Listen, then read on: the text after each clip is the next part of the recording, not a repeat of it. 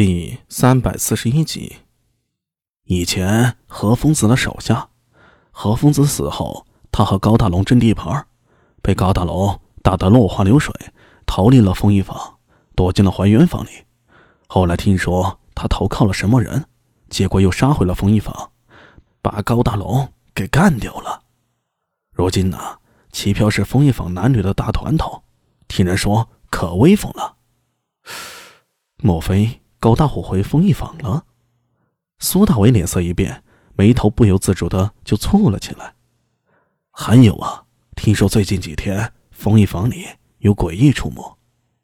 啥？诡异？不晓得哪里来的诡异啊！在风一坊里大开杀戒，东壁的白瞎子就是被诡异杀死的。现在风一坊里乱得很，一来是诡异出没，二来高大龙下落不明。三奶东壁的白瞎子被杀了，他那些手下开始抢地盘，打得头破血流的。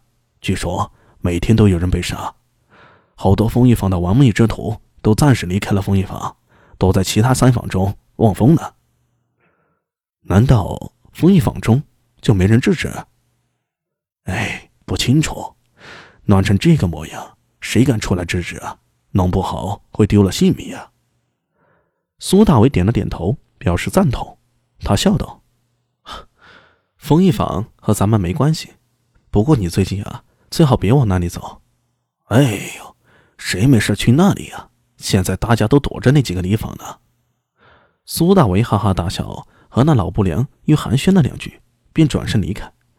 回到工房里，他坐了下来，从桌子上厚厚一摞卷宗里翻出了一本卷宗，然后打开，这是新罗使团里。一个名叫金大宗的行动记录，根据记录，这个人应该是新罗使团里的一名马夫，平时出入驿馆不多，所以记录不是特别清晰。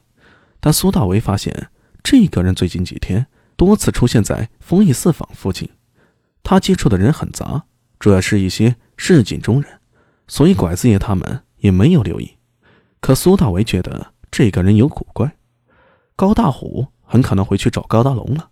所以这几天没有在县衙出现，只是他这个时候回去是不是有点危险啊？和高大虎接触几次后，苏大伟觉得他这人不错。如果这样就折在了冯一房里啊，着实有点可惜。但要不要去找他呢？就算找到他，又能如何？帮他替高大龙报仇？还有高大龙如今又藏在什么地方呢？从那老不良言语中透露出来的情报，高大龙。应该没有死，他一定还在风衣房里。呃，高大虎这下子怕是有危险了。老不良不清楚，但苏大为却知道，风衣房明面上是四区四大团头在管事儿，可实际上他们上面应该还有一人存在。高大虎或许身手不错，但是在一人面前嘛。至于那鬼，苏大为并没有放在心上，这种事儿只有其他人解决。和他没有关系。哎，苏帅，你找我呀？哦，是八哥啊。进来的人是八指。苏大为忙起身，示意八指坐下。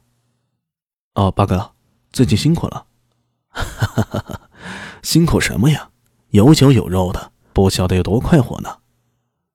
苏大为和八指寒暄了两句后，拿了那份金大宗的卷宗，递给了八指，说道。呃，八哥，这个金大宗你有没有印象？嗯，好像是九郎那边在跟进的，我不是很清楚。我记得八哥在还原三坊有点关系啊。哎，以前一个混江湖的老兄弟在那边讨生活，倒是会经常有来往。呃，那请他帮忙一下，打听一下这个金大宗，新罗人经常在那边出现，应该不会太难打听吧？啊，好。八指也不客气啊，答应下来就亲自离开。苏大伟在工房里又坐了一会儿，把卷宗都收好，便走了出来。沈源，走，跟我出去一趟。沈源答应一声，起身跟着苏大伟走出县衙。呃，阿弥啊，咱们去哪里啊？到西市去找个人。谁呀？到了再说，我也不知道他在不在。苏大为带着沈源直奔西市，在大家耶寺不远的一家酒楼外停下脚步。他看了一眼大门紧闭的大家耶寺，而后催动灵石，调动元气，在酒楼里扫了一下，迈步就走了进去。他示意沈源在楼下等着，而后一个人噔噔噔就走上了二楼。二楼挺冷清的，客人三三两两，不是很多。苏大为看了一眼，直奔靠窗的一个酒桌走去，静子在酒桌旁坐下。文山，喝酒为何不叫上我呢？他看着对面的男子，笑呵呵的说道：“安文生看上去啊，有点颓然。”他抬起头看了苏大伟一眼，端起酒杯抿了一口，轻声的说道：“哎，阿米啊，我不想做了。”